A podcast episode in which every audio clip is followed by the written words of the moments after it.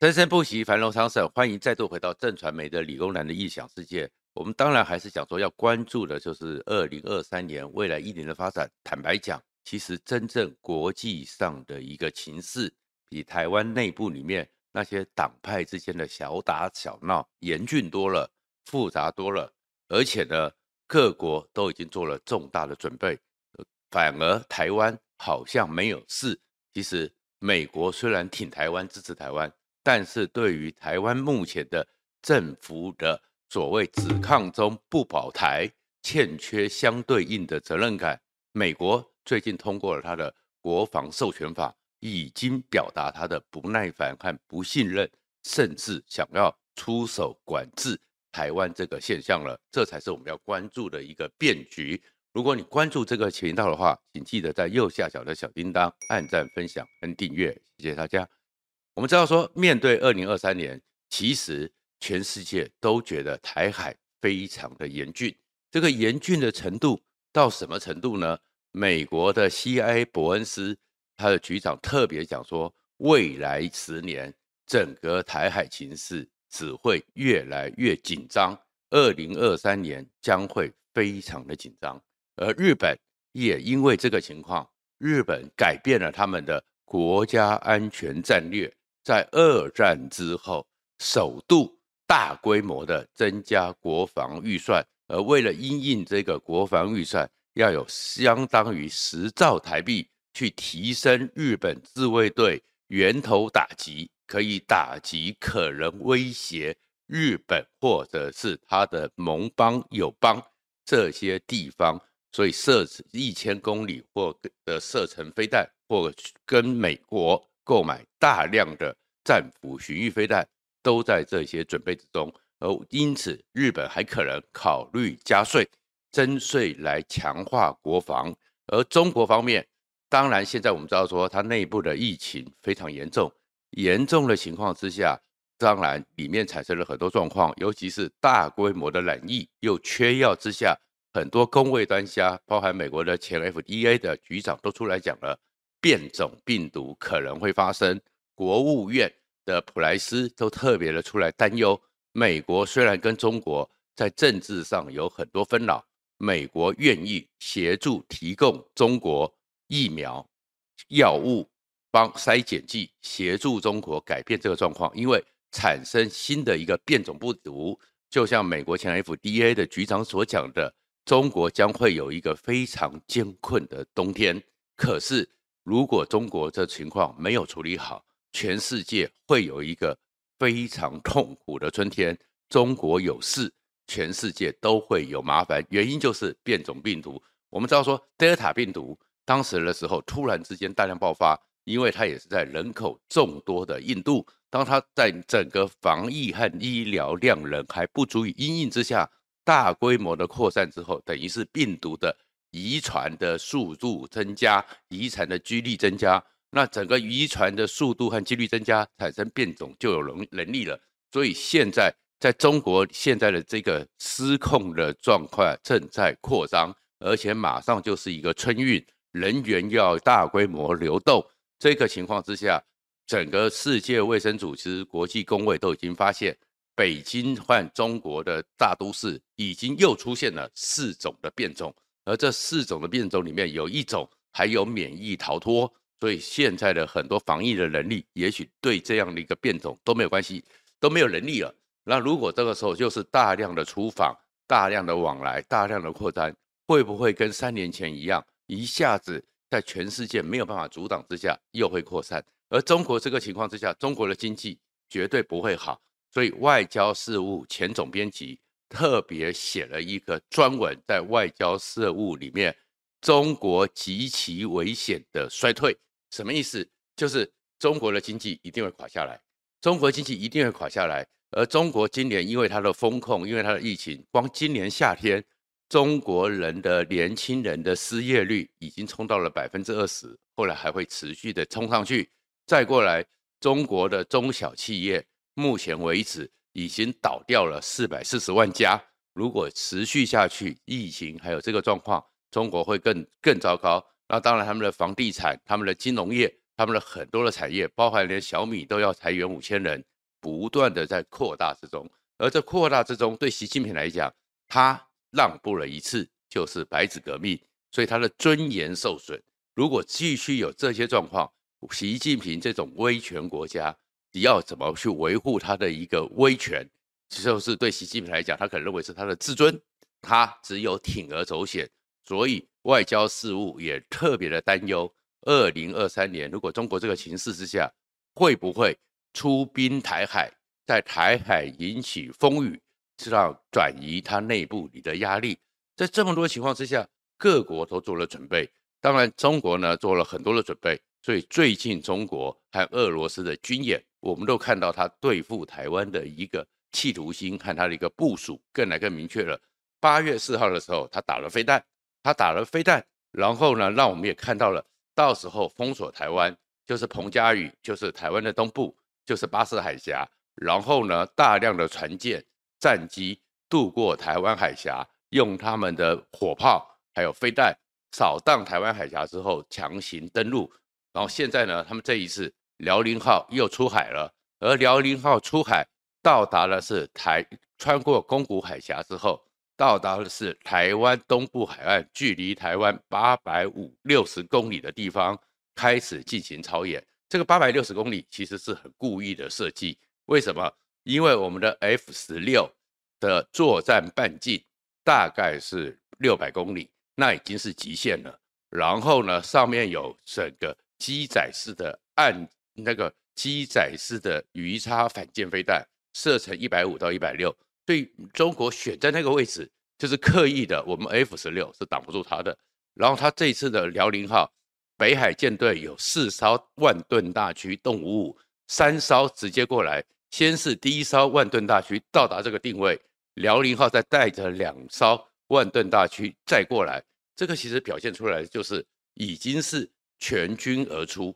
而在这全军而出的时候，中国又跟俄罗斯在联合海上军演。这海上军演在舟山岛附近，离台湾最近只有三百三十公里。然后军舰连俄罗斯的北那个北那个太平洋舰队的旗舰。都过来了，中国的东海舰队、北海舰、黄海舰队也加以参演。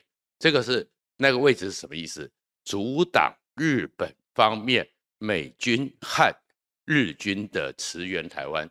所以中国已经摆出了，他如果接下来要打台湾，除了八月四号军演之外，现在连阻止美国和日本过来的方式都已经做好了。我们刚刚讲的辽宁号的位置，就会跟美国的航空母舰直接对峙。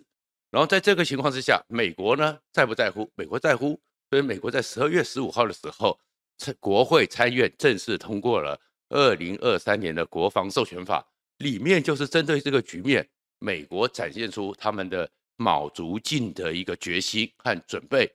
这一次通过的二零二三年美国的国防授权法，国防预算高达八千五百八十亿元的美金，而且事实上呢。比拜登政府原来提过去给国会审查还多加了四百五十亿美金，目的是什么？目的就是说，希望整个美军，因为他们讲过，二零二三年是印太地区美军要做激烈变革，所以给他更多的钱、更多的资源，希望美军能够在印太的部署里面有更多的资源，抢先部署。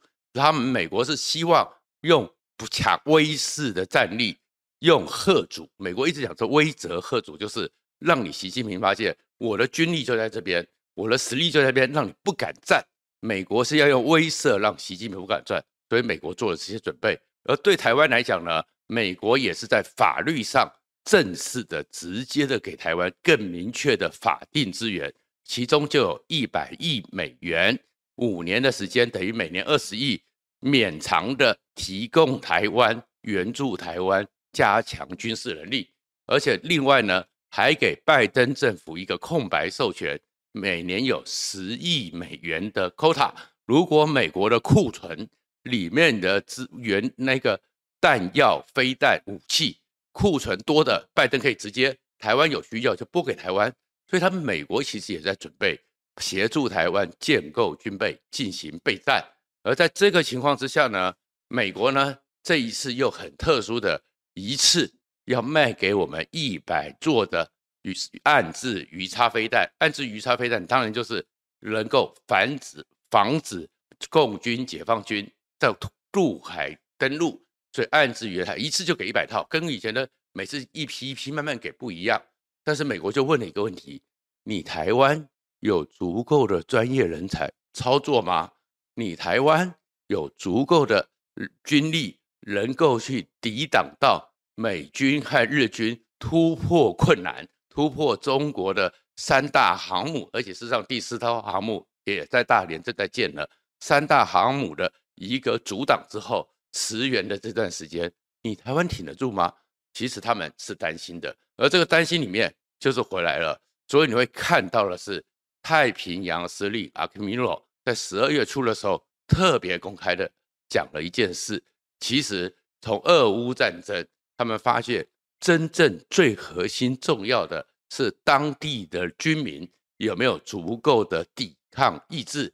他是说先前的时候大家真的都误判了，没有想到。俄罗斯打乌克兰，大家真的认为说，从纯粹军事上的能力来比较，应该乌克兰最后就是会败。但是没想到现在泽伦斯基已经可以出访美国，一个正在战争情况之下的总统，能够到其他国家去访问，代表着战局完全是在他控制之中，安全无虞，战胜在望才会出访。所以这十个月里面出了什么变化呢？因为大家都发现，乌克兰的整个抵抗意志，让整个俄罗斯和全世界错估了。就因为这个抵抗意志，可以在最后的，因为战争最后还是要一对一的，短兵相接的，一一寸一寸的土地，慢慢的去去攻击，一座一座的设施，慢慢去攻击，最后乌克兰挺过来了，而且反攻，目前看起来胜利在望，这样子叫做抗敌的意志。俄乌战争，这是阿基米诺特别讲的。而同一个场合，美国的议员朗兹就出来问了一个问题：台湾他们的抵抗意志有像乌克兰一样吗？而结论是不如。就因为其实美国就发现说，台湾真的想要抵抗吗？台湾真的有意志吗？所以在这一次的国防授权法，其实很多人都看到，美国已经展现了。一个对台湾政府决策过程决策的决心、不信任、不放心，就是国会主动的加入了一条叫做“台湾学人计划”，而这听起来好像很温和。它就是说，联邦政府从明年的秋天开始，要挑联邦的政府官员到台湾来学习中文，学习中文之后。然后分到台湾的国家安全、国防部门、经济方面的这相关的规划单位见习。这说起来好像很平淡嘛，很多人都觉得，哎，这个不是好像美国跟我们的关系回到了美元时代，好像美国跟我们把我们当成准盟友关系。其实你要知道，美国突然提出这个东西，是对台湾的一个不信赖。不信赖在哪里？因为特别讲的是。深入了解台湾政府部门的决策方式和决策过程，还有决策心态。为什么会讲这个？因为我们美国其实在今年这一段时间里面，确确实实对台湾有点不信赖。首先，他们没办法看懂，如果当一个国家被人家封锁，突然之间宣布军演，飞弹就飞过你上头的时候，我们的国防部竟然连。飞弹的状况是怎么样，都没有老老实实立刻在很清楚清晰的告诉选民这个状况，结果还是日本那边和美军那边告诉我们这些飞弹的轨迹，而我们的总统也没有出来发表一份情势上怎么样去因应的讲话。你不不要光讲说泽伦斯基好了，拜登这么老，重大的国际重要的事件，美国重大的内部形势。拜登都要这么老，而且常常讲错话，常常记错词，都会不断的开记者会。而我们的总统不见了，我们的国防部长只是在立法院里面，然后常常讲一些话，然后又常常的遮遮掩掩。我们的国安会也不见了，美国的国安顾问苏利文大家都很熟。台湾政府的关键，那甚至连岸田文雄，就算染疫了，还是会开国际记者会。任何重大的事情，如果有共机、有共舰穿过宫古海峡，日本的岸田文雄、过去的安倍晋三都会出来讲一些话。金小胖只要发射飞弹，岸田文雄就出现了。台湾是怎么回事呢？所以他们要理解。然后为什么要学习中文呢？其实从美国过去，从白邦瑞到了整个捧捧贝奥的时候的余茂春，美国人发现一件事情：中文太奇妙了。中文跟英文那些日文章文字不一样，中文太有复杂的语义，所以你只是看那个字，它其实连接其他的前后语，甚至语气声调，代表的意义不同。所以他们要来学台湾，就是他们开始不信赖台湾给他们的那些官员交流所讲的话，这些话真的就是你们台湾所讲的吗？所以叫做学习文章。然后再过来决策模式，就是他们看不懂。台湾面对这个情况之下，你的反应机制跟他们所认识的世界上正常运作的国家不一样。整个西洋金门无人机在那边飞来飞去的时候，然后呢，我们也要等到美国的国务院还有那个科比，就是五角大厦里面的科国总统府的国安国国安会的那个发言人科比出来讲话，认为不能接受之后。我们这边才会下令开枪把中共的解放军的无人机或者飞过来骚扰无人机打下来。你这边的决策模式太奇怪了，甚至他们个人不能理解的就是，你们台湾真的有抗敌意志吗？如果真的有抗敌意志，他们从头到尾一直讲的台湾的军力不足，而台湾的军力不足，那我们美台湾呢也在讨论兵役是不是只有四个月够吗？其实兵役四个月是真的不够，可是他们看不懂台湾。台湾呢在鬼扯什么？一下子说的是技术性问题，说什么超演的内容、折棉被的问题，所以那个兵役不适合延长。一下子又说因为兵役延长会影响选民，所以又不适合延长，拖拖拉拉。可是根据我们的法规，每一次的兵役延长，比如说如果在今年的十二月三十一号之前宣布。那就是二零二二年的十二月三十一号之前宣布，必须是在二零二四年一月一号开始启动，所以中间有一年的时间。刚刚所讲的那些银色的问题、训练的问题、教科目的问题，有一年的时间可以去处理。技术性的问题变成是一个，反而是一个通不能做决定的问题。一个决策怎么会是这个样子？而且兵役这么重要的事情。总统没有讲话，国安会没有讲话，行政院没有讲话，然后推给一个邱国正，反反复复，然后甚至看到台湾的报道，最后呢还在拖延的原因，竟然是因为讲稿不够好。有媒体报道是说，因为他们觉得整个国防部送过去的缩写被退件好几次，因为里面没有讲出让人振奋的备战就是避战的最好的方式，所以退出去。又把它拖延，然后甚至又传出来说拖给赖清德。美国会觉得，如果你真这样子，就是那个国会议员朗兹问的问题：台湾人有像乌克兰人这样的抵抗意志吗？那如果没有，美国该怎么办？因为台湾太重要了，台湾的战国际战略位置，台湾在因为半导体的国际全球的经济战略位置都太重要了，所以美国可能就是为什么要派学人计划。为什么要来到台湾？他们想要去理解和掌握一件事情。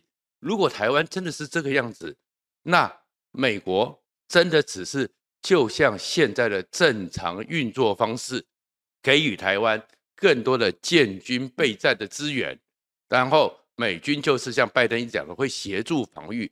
但是如果台湾真的就是这些政客表面上说抗中，但是保台的作为、保台的决策、保台的这种方法。遮遮掩掩、拖拖拉拉，那保台这件事情，美国放心交给台湾这些政府吗？那如果不放心，美国有没有备案 Plan A、Plan B、Plan C？如果真的认知台湾就是这个情况，而台湾又不能失去，美国会不会做出更多其他的方式？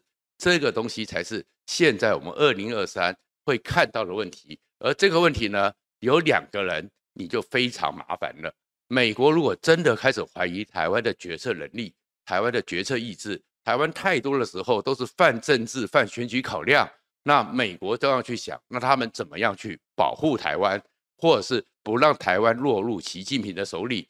而明年有两个人，你可能要去仔细研究这个国防授权法、台湾学人计划。美国对台湾的不信任，就是侯友宜还有赖清德，你们两个人是最可能要到跟美国好好谈清楚。如果二零二四以后你们主政，你们怎么样表现你们保台的能力和决心？谢谢大家。